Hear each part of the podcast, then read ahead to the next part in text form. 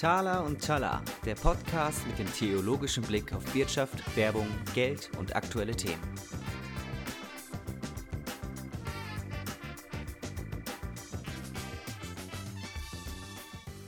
Herzlich willkommen zur neuen Folge von Thaler und Tala. Heute mal von einem besonderen Ort, ganz besonderen Ort.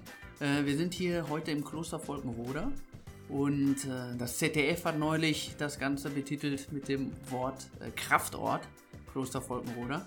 Und wir haben auch eine äh, sehr nette Gästin, hätte ich fast gesagt. Äh, wir haben heute einen Gast, äh, Christina. Stell dich doch mal kurz vor, äh, wer du bist, was du machst und warum das ZDF diesen Ort hier als Kraftort bezeichnet. Ja, hallo, ich bin Christina Lohr, ich bin äh, stellvertretender Vorstand hier im Kloster seit anderthalb Jahren ungefähr. Und ähm, ja, um direkt auf die Frage zu antworten nach dem ZDF. Das ähm, ZDF hatte ein Sommerspecial, ähm, wo sie gerne ein Kloster vorstellen wollten. Lustigerweise war es die katholische Redaktion, die uns dann angerufen hat. Ähm, Lustigerweise, weil nicht weil katholisch? Wir, weil wir erstmal grundsätzlich evangelisch und Mhm. ökumenisch offen sind. Aber Okay. unsere Basis ist evangelisch. Mhm. Und äh, genau das fand die katholische Redaktion dann aber auch spannend, ähm, genau sich so einen Ort mal anzuschauen, ein evangelisches Kloster mit der ökumenischen Weite. Mhm. Und ähm, ich fand es toll, dass sie das als Kraftort äh, bezeichnet haben, weil genau so habe ich das auch erlebt. So bin ich hierher gekommen. Also ich bin hier ungefähr vor vier Jahren das erste Mal hingekommen äh, in das Kloster auf Zeit und ähm, ja, einfach so zum Auftanken. Also ich hatte jetzt keine große Krise, aber ähm, brauchte mal Ruhe, um ein paar Sachen zu sortieren und habe es ge- genauso als Kraftort erlebt. Also nicht als Mitarbeiterin, sondern einfach als ja, Besucherin. Ja, genau. genau. Okay, und Kloster auf Zeit, das heißt? Ähm, Das heißt, dass man eine Zeit lang mitlebt. Also im Normalfall ist das zwischen einer Woche und drei Monaten, mhm. kann aber in Einzelfällen auch kürzer oder länger sein. Und ähm, dann entscheidet man sich. Also ähm, man kann einfach nur da sein und ähm, die Räumlichkeiten nutzen. Man kann aber, so wie ich, äh, einen sogenannten Ora et Labora Aufenthalt machen, also arbeite und bete. Ja. Das heißt, man nimmt an den Gebetszeiten teil und dann vormittags arbeitet man in irgendeinem Bereich mit. Mhm. Und nach Möglichkeit in einem, dem man nicht im Alltag arbeitet. Also ich durfte den Eselstall ausmisten. Eselstall, ja. Ja. Das gibt's also auch im Kloster. ja, genau. Es gibt auch jede Menge Tiere. Wir haben so einen kleinen Schulbauernhof äh, im Arche Noah-Prinzip, würde ich sagen. so. Okay, Arche Noah Prinzip heißt von, von allen zwei, oder? Ja, so ungefähr. Also wir haben deutlich mehr Ziegen, aber es ist so, ja, es ist, ich würde sagen, es ist ein erweiterter Bauernhof mit Mhm. ein paar besonderen Tieren. Den Waschbären zum Beispiel, die findet man jetzt vielleicht nicht auf jedem Bauernhof, aber Ist Ja. das normal, dass ein Kloster äh, einen Bauernhof hat, oder? Mm, Also historisch würde ich sagen, da die meisten Klöster Selbstversorger waren, ähm, hatten die schon Tiere. Ähm, hier kommt es daher, dass es eine Landwirtschaft gab ähm, und man versucht hat, das zu integrieren. Ähm, und das hat halt aber leider nicht funktioniert, weil dafür dann die Landwirtschaft zu klein war hier im Kloster und ähm, hat es dann umgewandelt in einen Mhm. Schulbauernhof und man sagt, okay, gerade für Stadtkinder ist es immer wichtiger, dass sie Tiere nochmal in echt sehen und äh, nicht nur im Fernsehen. Und ähm, ja, deswegen hat man da ähm, dann rein investiert und jetzt so diesen kleinen Schulbauernhof. Okay. Und wenn, also unsere Hörer können das natürlich nicht sehen, was wir gerade sehen können, was es hier alles gibt an Möglichkeiten. Ähm, kannst du vielleicht in ein, zwei Sätzen mal beschreiben, was, was ich hier als jemand, der jetzt sagt, okay, Kloster Folgenroda klingt irgendwie reizvoll, was, was mich hier erwartet? Also wenn ich jetzt nicht unbedingt drei Monate Zeit habe, ähm, kann ich auch mal so vorbeikommen. Und was gibt es hier in den, in den Klostern Ja. Gemäuern? Ich kann vielleicht damit anfangen, was es nicht gibt. okay, okay. Also, ähm, weil als ich hierher gekommen bin, kannte ich vorher noch gar kein Kloster. Ich hatte Ja. also eher so ganz, ganz typisch, ganz schwarz-weiß im Kopf. Klein, dunkel, dicke Mauern, ähm, sehr seriös. Mönche. Genau, Mönche, Handy Nonnen. abgeben, so, ne, sowas Ja. in der Richtung. Und das alles ist es so nicht. Also es Mhm. ist ein sehr offenes, äh, großes Gelände mit vielen historischen Gebäuden, aber auch neuen Gebäuden, ähm, wo man einfach erstmal zu Besuch kommen kann und äh, übers Gelände schlendern kann. Wir haben zwei Kirchen. Wir haben eine historische ähm, von der alten Anlage der Zisterzienser, also aus dem 12. Jahrhundert. Wir haben aber auch den Christuspavillon, der halt im 21. Jahrhundert hierher gekommen ist. Und dazwischen alles mögliche andere. Christus-Pavillon ist der, der auch auf der Expo stand, oder? Ja, ganz genau, ganz Ja. genau. Der ist äh, 2000 dort hingestellt worden und im Sinne der Nachhaltigkeit sollte der dann woanders wieder aufgebaut werden. Und da haben wir Glück gehabt. Ja. Da ähm, haben sich die richtigen Menschen getroffen und dann ist er 2001 hier wieder eröffnet es war ein. Riesending, ne? Also Ja. wenn man das jetzt aus der Marketingbrille so ein bisschen äh, sich anschaut, ist das ja quasi so eine Art PR-Coup gewesen, den hier nochmal aufzustellen, oder? Auf jeden Fall. Und äh, da war ich noch nicht da, aber es ist auch heute noch so, dass man regelmäßig Leute trifft, die genau deswegen kommen, weil sie Mhm. den damals in Hannover gesehen haben und jetzt nochmal sehen wollen, wie er hier steht. Ja. Also ich bin auch schon drin gewesen hier vor Ort. Äh, Das ist schon sehr eindrücklich. Äh, Auch, dass man so ein Riesengebäude nochmal in diesem Gebäudekomplex stehen hat, äh, das ist schon irgendwie, ja, macht den Ort sehr besonders. Ja, ich finde auch, dass er, dass es fast wirkt, als ob er für hier geplant ist. Mhm. Also, dass wenn man jetzt Zisterzienserkloster hört und die alten Gemäuer ähm, sich vor Augen führt und dann so eine Glas-Stahl-Kiste, äh, die das letzten Endes ist, dass das hier funktioniert. Also da waren sehr, sehr mutige Menschen unterwegs, die das hierher geführt haben. ja, Und heute ist es selbst für Menschen, die eigentlich nichts mit moderner ähm, Architektur anfangen können, ist es total nachvollziehbar und die erleben trotzdem, dass es wunderbar diesen Ort prägt. Ja. Also das ist auch mein Eindruck gewesen, ähm, wenn man hier lang schlendert und sich aufhält. Äh, das ist schon eine sehr, ja, besonders gestaltete Architektur, das muss man sagen. Also die gerade auch, man sagt das ja so gerne, äh, Alte trifft Neues und äh, wir kombinieren Tradition und Moderne. Hier ist es auf jeden Fall, was, ähm, ja, was die Architekten gemacht haben, ähm, merkt man das auf jeden Fall. Ja, es ist auf jeden Fall was, würde ich sagen, was halt in, auf mehreren Ebenen zu spüren ist. Also Ja. einerseits in der Architektur, ne, jetzt äh, so sowohl in den einzelnen Gebäuden, die nebeneinander stehen, aber auch in den Gebäuden, die zum Teil wieder aufgebaut worden sind. Also wo man dann gesagt hat, das, was alt aussieht, das ist alt und das, was neu ist, das ist neu. Also dass dann Gebäude zum Teil aus den alten Gemäuern sind und man dann mit Stahl und Glas ähm, Mhm. ergänzt hat. Aber das entspricht halt auch insgesamt dem Ort. Also dass, dass die Spuren von den Zisterziensern da sind und jetzt das neue Kloster, ähm, die Klostergemeinschaft ähm, nochmal obendrauf kommt sozusagen und in der Kombination lebt. Ja, prägt das also auch das Angebot, was ihr hier habt? Also, Jetzt in den, ich würde sagen, auf jeden Fall in den Gottesdiensten und Gebetszeiten. Ja. Also das ist eine ganz große Mischung aus ähm, sehr klassischen Elementen ähm, und neuen Sachen, die es gibt. Also Mhm. das, da kommt, da merkt man dann auch, ähm, dass es ökumenisch aufgestellt ist. Also die Gottesdienste sind durchaus unterschiedlich geprägt. Also wenn wir jetzt äh, eine katholische Gruppe da haben, dann, dann ist, geht es vielleicht ein bisschen klassischer zu. Oder wenn wir halt jetzt äh, eine Gruppe von einer Freikirche da haben, dann wird mehr Lobpreis gesungen. Also da, die Gottesdienste werden schon auch ähm, darauf abgestimmt und, und Mhm. sind da flexibel, weil wir halt viel Beteiligung haben und nach Möglichkeit die Gruppen integrieren. Ja, das scheint mir sowieso ähm, vermutlich eine Besonderheit zu sein, zumindest im Vergleich zu den Assoziationen, die du ja eben auch genannt hast, wenn man so über Kloster nachdenkt. Äh, wenn man hier aus dem Fenster schaut, sieht man ja zum Beispiel auch einen Fußballplatz. ähm, es ist also für sehr viele unterschiedliche Zielgruppen ein Ort, ähm, wo man hinkommen kann. Ja. Das ja. heißt also, ihr habt, wie du es gerade gesagt hast, die verschiedenen äh, Gruppen aus unterschiedlichen Kirchen, aber ihr habt auch ganz unterschiedliche Altersgruppen, oder? Auf jeden Fall. Also mir fällt spontan erstmal niemand ein, der nicht willkommen ist. Mhm. So, also es ist äh, wirklich, es fängt inzwischen beim Kindergarten an, dass die dann mal einen Ausflug hierher machen oder einen Kindergeburtstag hier machen und dann Minimönche über, übers, äh, übers Gelände laufen. Ähm, über Schulklassen, Konfigruppen, ähm, Gemeindegruppen, aber auch Firmen, die hier tagen, irgendwie, weil sie die Atmosphäre hier genießen. Mhm. Also es ist wirklich sehr, sehr, sehr breit aufgestellt, wer hier so kommt und wer halt dann auch an den Gebetszeiten teilnimmt oder mindestens sich im Refektorium beim Mittagessen trifft. Ja, ja ich, ich stelle es mir von oben wie so eine Art Wimmelbuch vor, Ja. wo hier und da ganz unterschiedliche Sachen sind. Ne? Ähm, du hast gerade Mini-Mönche gesagt. Gibt es denn hier auch echte Mönche in dem Sinne? Also es gibt eine Kommunität, äh, die äh, ein bisschen zufälligerweise biblisch zwölf Mitglieder hat. Ähm, und da, das ist eine ganz besondere Kommunität, weil es sind eben nicht Mönche oder Nonnen, sondern es sind äh, zwölf Geschwister und es sind äh, zölibatär lebende Brüder und Schwestern. Mhm. Schon mal in der Kombination interessant, das gibt es halt nicht oft. Und es gibt aber dann auch Alleinlebende und Familien, die Teil der Kommunität sind, wo Mhm. dann die Eltern Mitglied sind ähm, und die Kinder halt mitlaufen. Das bedeutet, die leben ihr ganzes Leben hier. erstmal also wohnen so, hier, Mhm. arbeiten hier zum Teil. Ja, also erstmal ist es so angelegt, ähm, dass es äh, schon eine lebenslange Entscheidung ist.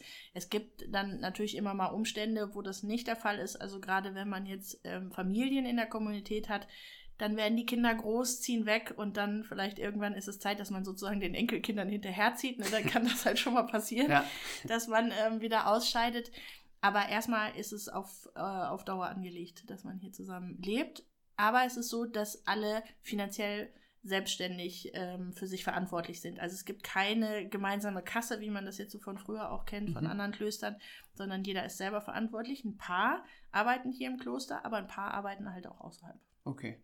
Und du gehörst jetzt zu diesen Paar, die hier arbeiten. Ich bin kein Kommunitätsmitglied, ich bin Ja. angestellt. Okay. Also es ist so, es- die Kommunität ist sozusagen die Basis hier und ähm, macht, ist verantwortlich für das geistliche Leben. Mhm. Und äh, dann gibt es den ähm, eingetragenen Verein, der für das tägliche Leben zuständig ist, also für das Gästehaus, für die Veranstaltungen, die wir haben und alles mögliche andere drumherum. Und ähm, da bin ich angestellt als ähm, stellvertretender Vorstand, um das sozusagen zu unterstützen und zu koordinieren. Okay. Und du hast es eben im Einstieg gesagt, äh, dass dieser Kraftort für dich irgendwie inspirierend war, also dass du gesagt hast, da, da möchte ich mitmachen. Ähm, was, was beschreibst du, was beschreibt dieser Begriff für dich genau? Also, was ist jetzt deine Motivation, hier äh, als stellvertretender Vorstand tätig zu sein? Was ist so deine Leidenschaft oder was hat das in dir ausgelöst, dass du sagst, jetzt muss ich hier Vollzeit, nehme ich an, arbeiten? Ja, ähm, sind unterschiedliche Fragen, unterschiedliche Antworten. Also, weil es war nie mein Plan, stellvertretender Vorstand eines Klosters zu werden. Welche Okay. Überraschung. Ja, wer wacht auch damit irgendwie in der Grundschule auf und sagt, ich, ich werde das, ja? Genau, und also bei mir ist es halt auch wirklich gar nicht so gewesen. Also ähm, ich ähm, wollte mich gerne als Werkzeug Gottes zur Verfügung stellen und wollte gerne ähm, was Christliches machen und Menschen gerne in Kontakt bringen. Also mit anderen Christen, mit Gott, wie auch immer. Und ähm, hatte ursprünglich einen ganz anderen Plan. Ich dachte, ich sollte ein Café für suchende und fröhliche Heiden aufmachen ähm, und habe da auch äh, angefangen zu planen und so. Und dann ist es aber, hat es irgendwie nicht geklappt und ich habe es nicht verstanden. Ich habe gedacht, ich habe nicht richtig zugehört. Und äh, dann brauchte ich erstmal einen Job und habe hier im Kloster angefangen, in der Öffentlichkeitsarbeit ähm, Mhm.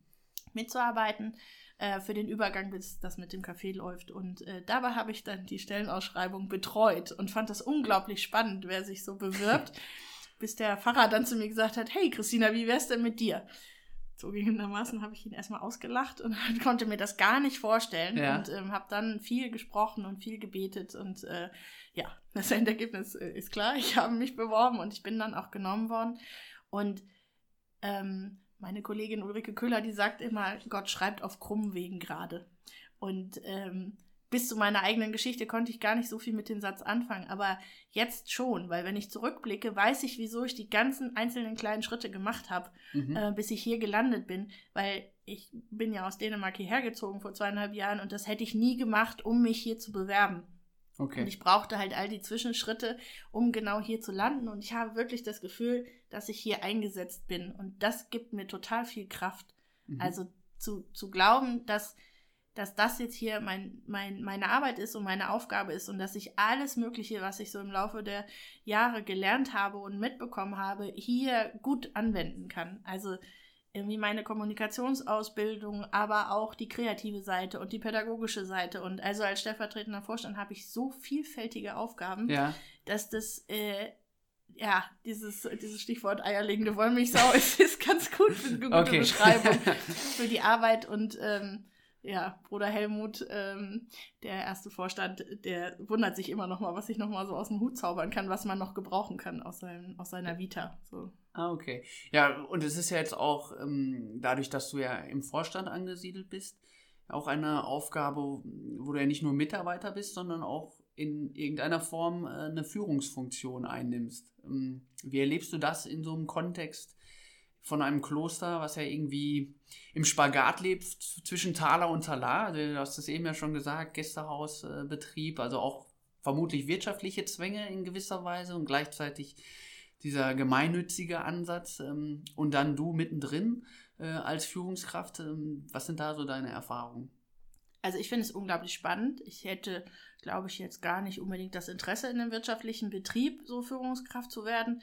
Gerade hier diesen Spagat finde ich unglaublich mhm. spannend. So, also, dass es wirtschaftlich auf stabilen Füßen stehen muss. Ähm, also wir sagen immer die schwarze Null, ne? Also, dass halt genug Geld reinkommt, um genau diese Angebote machen zu können, um die Mitarbeiter bezahlen zu können und so, ähm, ohne dass wir jetzt aber so eine Gewinnmaximierung anstreben. Und mhm. das finde ich total toll. Das finde ich vom Ansatz her super.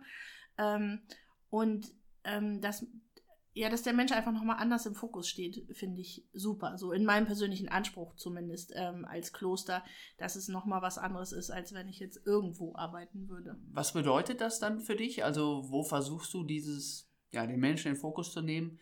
in deiner Rolle dann auch nochmal bewusst wahrzunehmen oder zu gestalten? Gibt es irgendwie Strukturen, die du versuchst aufzubauen oder ist das dann im, ja, im Face-to-Face? -face? Ähm, wie kann man das irgendwie, kannst du das so ein bisschen konkretisieren?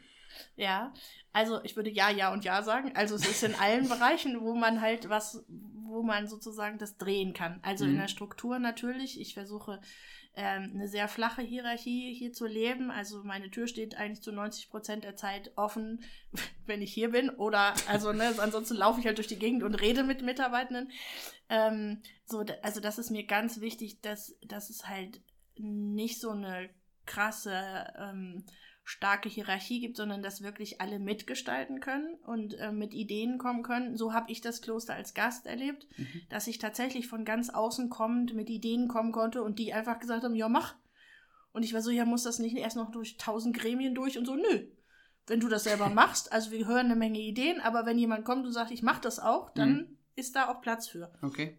Und das habe ich, schätze ich halt äh, sehr am Kloster. Und das finde ich, dafür soll ähm, auch Platz im Mitarbeiterbereich sein. Also ich finde so Stichworte wie gabenorientiertes Arbeiten ganz wichtig. Also dass man guckt, okay, die arbeitet jetzt in der Hauswirtschaft, aber vielleicht ist sie in einem anderen Bereich viel besser angesiedelt, weil eigentlich macht sie das immer zu Hause. Und dass man da halt guckt, wie, wie kann man die Arbeitsplätze und Arbeitsaufgaben gestalten, dass es den Leuten möglichst viel entspricht und Freude macht und die mit Engagement dabei sind und, und Lust auf den Job haben. Mhm. Also auch auf den tagtäglichen, der dann vielleicht mal auch mal müde macht. Mhm. Und äh, wenn du, du hast gesagt, äh, ja, du versuchst so eine flache Entscheidungs, ähm, Entscheidungsmöglichkeit äh, da aufzubauen, ähm, gibt es dann irgendwie so Momente, wo du merkst, okay, hier muss man jetzt doch nochmal stärker auch, ich sage jetzt nicht von oben herab, aber hier muss man nochmal vorgeben, wo der Weg hingeht? Ähm, oder es versucht ihr sehr viel basisdemokratisch das Ganze aufzuziehen? Ja, doch, gibt es tatsächlich. Also da stelle ich dann halt schon fest, also ich bin von zu Hause, ähm, ist mir mitgegeben worden, dass ich sehr gerne Verantwortung übernehme und dass ich auch gerne mitgestalte. Ähm, aber ich muss halt als Führungskraft auch feststellen, es gibt halt unterschiedliche Leute, wie bei allen Bereichen, und es gibt halt auch Menschen, die übernehmen nicht so gerne Verantwortung. Mhm. Oder es gibt Menschen, die arbeiten halt lieber ab, was sie sozusagen vorgegeben bekommen. Und da, äh, finde ich, geht es dann halt um die Beziehung zu dem Mitarbeiter, zu der Mitarbeiterin rauszukriegen, okay, welchen Typ habe ich da vor mir? Ja. Und wann ist denen lieber, dass sie Platz kriegen und, und sich ausprobieren können? Und wann haben sie lieber Vorgaben? So, und da finde ich, ist dann halt auch meine Verantwortung, denen sozusagen das eine oder das andere zu geben, je nachdem, wie sie am besten dann halt auch arbeiten können. Und deswegen ist es kein, kein reiner, keine reine Einbahnstraße so, ne? Also es ist nicht, ich gehe immer links oder ich gehe ja. immer rechts, sondern es ist halt, ähm, ich versuche, das so zu gestalten, dass das ähm, den Mitarbeitenden gerecht wird aber grundsätzlich jetzt so als Grundlinie würde ich sagen, also wir nutzen unsere Sitzungen sehr, wir treffen uns wöchentlich, wöchentlich in verschiedenen Kreisen sozusagen und äh, besprechen Sachen und, und gucken drauf, hat das gut funktioniert, was hat dann noch nicht funktioniert, wie können wir es verbessern und so. Das ist jetzt wenig direktiv. Also ja. da sage ich selten, so und so muss das jetzt, ähm, sondern guck mit denen gemeinsam drauf, weil ich bin zwar die Führungskraft, aber die Experten sind ja die anderen. Okay, so, also ne? du versuchst die die Mitarbeiter, also das höre ich raus, ähm, zu empowern, da wo mhm. sie ihre Gaben haben, was du eben gesagt hast. Gleichzeitig fand ich das spannend, was du gesagt hast, dass ja auch nicht jeder Mitarbeiter oder jedes Teammitglied gleich tickt. Also, dass man für manche auch eine gewisse Struktur vorgeben darf, muss und sollte, weil das einfach für denjenigen oder diejenige besser ist. Also, das ist mein Eindruck, dass das bei manchen dass, dass man manche Führungskräfte hat, die sagen, okay, ich muss sehr stark bestimmen, von oben herab Struktur vorgeben und andere, die sagen, ich versuche es sehr offen zu gestalten. Aber bei dir höre ich jetzt so eine Balance heraus. Mhm. Hm, wie kriegst du das denn hin, herauszufinden, welcher Mitarbeiter was benötigt? Also hast du da vielleicht irgendwie ein, zwei Tipps für uns oder ähm, bist du selber noch auf der Suche? Ähm, oder sowohl als auch? sowohl als auch. also, ähm, ja, ich, ich bin grundsätzlich, weil ich ja schon gesagt habe, geprägt davon, dass ich immer denke, dass die Leute mitgestalten wollen. Mhm. Äh, von daher gehe ich erst normalerweise erstmal so in die Situation rein, dass ich davon ausgehe, dass Leute Lust am Gestalten haben und Lust am Mitwirken. Und ähm, dann stellt man aber doch, finde ich, relativ schnell fest, ähm, wenn die Leute damit überfordert sind oder ängstlich werden. Ähm, und dann ist es halt meine Aufgabe, gegenzusteuern. Also dann zu sagen, okay, ähm, da, da da ziehe ich den Rahmen so ein bisschen zu. Also, ja. ne, wenn ich sage, dass ich äh, mit, am liebsten mit Leuten arbeite, die mitgestalten, dann ist das ja auch nicht ein anything goes, so, ne? Das ist ja schon auch immer in einem Rahmen, der uns von außen gesetzt wird. Und ähm, dann kann ich halt dann anfangen, sozusagen Tipps zu geben, ne? Also guck mal, wie wär's denn damit oder wie wär's damit und dann zu gucken, ob sie dann aufblühen und was machen oder ob sie es einfach noch konkreter haben wollen, bis hin zu Checklisten und was auch immer man dann entwickeln kann, so, ne? Je nach Person. Okay. Und dieser Rahmen, ähm, den du gerade angedeutet hast, der ja auch dir selber gegeben ist in gewisser Weise, ähm, ist das das, was wir eben hatten, dieser Spagat zwischen wirtschaftlichem ähm, Erfolg oder der schwarzen Null und gleichzeitig ähm, versuchen, möglichst gemeinnützig zu sein? Also, wie stellt ihr euch da als Kloster Volkenroda auf? Ähm, versucht ihr alles über das ja, über den Gästebetrieb ähm, abzudecken oder seid ihr eine Spendenorganisation? Ähm, steht noch eine Stiftung dahinter? Wie seid ihr da aufgestellt? Vielleicht kannst du uns noch kurz den Rahmen so ein bisschen ähm, ja, mit uns einmal ab, abstecken, ja. dass wir so ein bisschen nachvollziehen können, in welchem Spannungsfeld du da oder ihr da unterwegs seid, ja. Ja, also ähm, mal wieder zu einem Ja. also ähm, wir, wir nehmen alles. Das hören wir gerne. So, so stellen wir die Frage, dass, dass alles abgenickt wird, ja. Also wir sind eher erstmal ein eingetragener Verein, das heißt äh, gemeinnützig und äh, wir haben uns eine Satzung gegeben mit äh, verschiedenen Satzungszielen und ähm, das ist sozusagen unser Hauptziel, was wir abdecken wollen. Das stellt jetzt erstmal so den inhaltlichen Rahmen dar. Ähm, und dann haben wir den äh, wirtschaftlichen Geschäftsbetrieb. Also wenn jetzt, ähm, das kann ich vielleicht am besten daran klar machen, wer im Gästehaus ist. So, ne? Also ganz klassisch kommt halt hier die Konfigruppe hin oder eine Schulklasse und die buchen dann bei uns Programm und dann machen wir mit denen unterschiedliche Programmpunkte im Kinder- und Jugendbereich. Oder es kommt äh, eine Gruppe von der Gemeinde und die buchen dann beim Pfarrer eine Einheit ähm, und so. Das ist so das klassische, die, sind die klassischen Gastgruppen, die hierher kommen, die dann natürlich unserem Satzungszweck auch entsprechen, ähm, dass wir hier zur Begegnung mit Gott einladen und mit anderen Christen. Dann gibt es aber auch Firmen, die hierher kommen, die sagen, wow, hier ist so eine tolle Atmosphäre, hier kann man sich so entspannen. Ähm, und einfach nochmal so total off, also aus, weg von der Großstadt, weg vom mhm. guten Handyempfang, weg von sonst ja, was. Man, man, muss dazu sagen, man fährt hier, äh, je nachdem von wo man kommt, aus Deutschland oder sonst wo, man fährt ja doch längere Zeit, auch nach der Autobahnabfahrt, äh, fährt man noch, wenn man mit dem Auto kommt und äh, ja. man fährt ja doch durch viele Felder und sieht eigentlich bis auf vielleicht äh, ein paar Rehe und hier und da mal ein Dorf nichts. Genau. Und das geht dann auch mehr als zehn Minuten so, ne? Ja, ganz genau. Wir kriegen ganz oft die Rückmeldung, dass die Leute eigentlich schon gar nichts mehr erwarten. So, ne? Die erwarten dann vielleicht nochmal eine Dorfkirche. Und dann öffnet sich hier plötzlich dieses doch relativ große Gelände in einem 180-Seelendorf, so, ja. äh, wo man nur über eine ruppelige Straße hingekommen ist. Und es ist auch die äh, quasi ja, geografische Mitte Deutschlands, oder? Ja, ganz genau. Wir sind da ein bisschen stolz drauf, dass wir die letzte Postleitzahl haben. okay. Oder die höchste, also viermal die neun, einmal die acht, weil fünfmal die neun gibt's nicht. Und das System ist so, dass, dass die höchste Zahl quasi äh, genau in der Mitte ist, genau. Ah, okay. Genau. Also, ja. ja gut. Und von daher ähm, ist das schon auch wirklich ein besonderer Ort, egal für wen. Also egal, ob man christlich ist oder nicht. Äh, die Leute ähm, spüren, dass es ein besonderer Ort ist, der eine ganz besondere Atmosphäre hat. Und wir kriegen halt einfach auch immer wieder die Rückmeldung, dass man hier wunderbar tagen und arbeiten kann, mhm. weil man sich so aufs Wesentliche konzentrieren kann. Und wenn man dann mal raus will, dann hat man hier direkt vor der Tür einen Wald und wunderschöne äh, landschaftliche Umgebung, wo man dann halt spazieren gehen kann oder Fahrrad fahren oder was immer ja. man machen kann. So. Und von daher haben wir halt auch äh, diese, äh, diese anderen Gruppen da, die wir halt auch sehr schätzen und die uns halt sehr schätzen.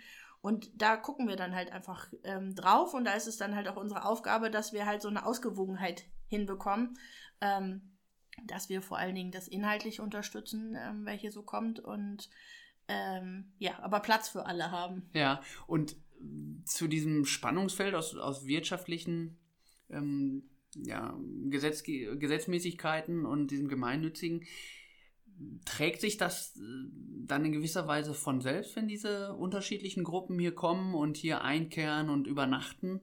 Äh, oder müsst ihr dann jeweils immer noch ähm, durch irgendwelche Spendengelder äh, das Ganze subventionieren? Also mhm. wie, wie fällt es sich da? Also wir sind auch ganz klar spendenabhängig mhm. und äh, ehrlich gesagt finde ich das auch gut ähm, weil das halt eine gewisse Demut hervorruft. Also, dass wir uns immer wieder selber überprüfen.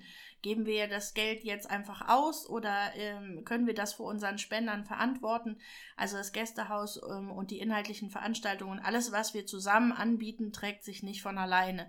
Ähm, weil gerade im Kinder- und Jugendbereich ähm, können wir halt nicht die Preise verlangen, die, das, die wirtschaftlich funktionieren würden, sondern da sind wir auf Spenden angewiesen, dass Leute sagen, ja, wir finden das gut, was ihr da macht, wir finden das wichtig. Das heißt, ihr macht mit jeder Übernachtung in dem Bereich sozusagen ein Minusgeschäft, wirtschaftlich. Im Kinder- und Jugendbereich, ja. Weil ihr da dann noch zusätzliches Programm und Mitarbeiter ähm, zur Verfügung stellt. Ja, ganz genau. Und weil wir halt auch eine sehr ähm, hochwertige Anlage haben. Also wir sind halt jetzt hier nicht so ein kleiner Stall, ne, sondern mhm. wir haben halt ein großes Gästehaus, was gleichzeitig Jugendliche und äh, die genannten Manager irgendwie unterbringt. Und das heißt, wir haben einen sehr hohen Standard, was die äh, Zimmer angeht, also was jetzt so Sauberkeit angeht und so. Also es ist halt nicht die einfache Jugendherberge, so, sondern ähm, diese Ästhetik, die du schon angesprochen hast, die schlägt sich natürlich auch in dem hochwertigen Mobiliar und so wieder in den äh, in den Gebäuden, die wir haben, ähm, die natürlich teuer sind in der Versorgung, in mhm. dem großen Refektorium, wo bis zu 300 Leute drin sitzen können. Also einfach insgesamt kommen da halt auch jedes Jahr Kosten auf uns zu, die irgendwie umgelegt werden müssen. Und ähm, ja, wenn dann da so ein Schüler kommt ähm, oder ein Konfi, der kann halt das dann nicht alles mittragen. Und da uns das aber inhaltlich wichtig ist, dass die kommen und ja. wir zum Glück viele Freunde und Förderer haben, die das auch gut finden, können wir das dann halt für einen Preis anbieten, dass die auch kommen können. Okay. Du hast gerade gesagt, dass äh, auch eine Stiftung dazu gehört, beziehungsweise das mit einem Ja bestätigt. Ähm, welche Rolle spielt die? Was hat die mit den ganzen Gebäuden, mit den Inhalten und so weiter zu tun? Wie finanziert die hier was? Ja, die Stiftung ist so ein bisschen unser Background. Also die Stiftung besitzt ähm, die Gebäude, die hier stehen, von denen ich gerade erzählt habe, zum allergrößten Teil. Und wir pachten die sozusagen von denen, dass wir nicht auch noch als Verein die Verantwortung für die ganzen Gebäude haben. Ähm, aber dementsprechend sind die eher im Hintergrund so und unterstützen den Verein in der Arbeit. Mhm. Und dann hatten wir, also einfach nochmal so als Nachfrage, es gibt ja, es gibt jetzt die Stiftung, es gibt den Wirtschaftsbetrieb, es gibt Spenden und dann gibt es ja noch die vorhin von dir erwähnte Jesusbruderschaft. Ähm, was hat es mit der komplett auf sich? Vielleicht kannst du da nochmal ein, zwei Sätze zu sagen. Ja. Ähm, das ist ja auch relativ komplex. ja, es, ist, es, sind auf jeden Fall viele Akteure beteiligt, aber ja. ihr habt ja auch viele Zielgruppen, ihr habt viele Gebäude. Es ist ja ein Wimmel, äh, Wimmelbuch, wie ich eben gesagt habe. Also von daher. Ja, das ist es. Also neulich waren Freunde von mir da und der kannte vorher ein Kloster und das waren dann halt ähm, sechs Nonnen, die ähm, so in Selbstversorgung. Ja, in mit einem kleinen Haus Kräutergarten. Ganz genau, ganz genau. Und der war ziemlich äh, beeindruckt, wie groß das hier ist und vor allen Dingen auch wie vielfältig wir sind und wie viel wir anbieten. Also, dass wir so, wie du vorhin auch schon gefragt hast, so viele Zielgruppen haben und äh, so viel verschiedenes. Wie Programm. viele Mitarbeiter habt ihr? Noch kurz? So ungefähr 45. Okay. Ähm, das ist ja auch schon jede Menge. Ja, das ist äh, schon nicht ganz klein und vor allen Dingen sind die Leute darüber überrascht, wie viele Leute hierher kommen. Also ähm, ja, das ist natürlich jetzt auch mal interessant. Vielleicht kannst du darüber sprechen, wie viele Leute kommen hier so im, im Jahr? Ja, also was wir exakt zählen, sind natürlich, äh, sind natürlich die äh, Übernachtungen und die Leute. Also es kommen ungefähr 10.000 Übernachtungsgäste mit 20.000 Übernachtungen. Okay. Und dann kommen noch die ganzen Tagesgäste dazu, die halt jetzt, also da rechnen wir so ungefähr 50.000 insgesamt. Also das heißt, dass 50.000 ah, Leute pro Jahr hier nach äh, Folgenroda kommen. Ja, schon ein guter Durchlauf, ne? Ja, ja. Das merkt man vor allen Dingen bei so Veranstaltungen wie einer Christuswallfahrt, ähm, wo die Saison eröffnet wird sozusagen vom Christuspavillon und man dann eine Wallfahrt macht, wo dann im Gottesdienst plötzlich 600 Leute sitzen. Wie gesagt, in einem 180 Seelendorf ist das schon sehr beeindruckend. Oder an so, wir haben so Jugendcamps, wo dann ähm, 600, 800, auch mal 1000 ähm, Jugendliche äh, hier zelten und ähm, das Kloster beleben. So, das ist schon sehr, sehr besonders. Jetzt, wenn ich jetzt als Hörer oder Hörerin Lust habe, auch mal zum Kloster Volkenroda zu kommen, ähm, ja, was empfiehlst du zum Einstieg? Das kommt darauf an, wie lange man weg, wie weit man weg wohnt. Ähm, also man kann auf jeden Fall mit einem Tagesbesuch einsteigen, wenn man jetzt regional in der Nähe ist. Ähm, entweder weil man hier wohnt oder weil man hier Urlaub macht in Thüringen. Mhm. Dann ähm, ist es auf jeden Fall toll. Dann kann man sich den ersten Samstag im Monat aussuchen und ähm, zum Tier- und Bauernmarkt ähm, kommen. Der ist dann vormittags, wo man lebende Tiere kaufen kann, aber auch regionalen Käse und Bratwurst.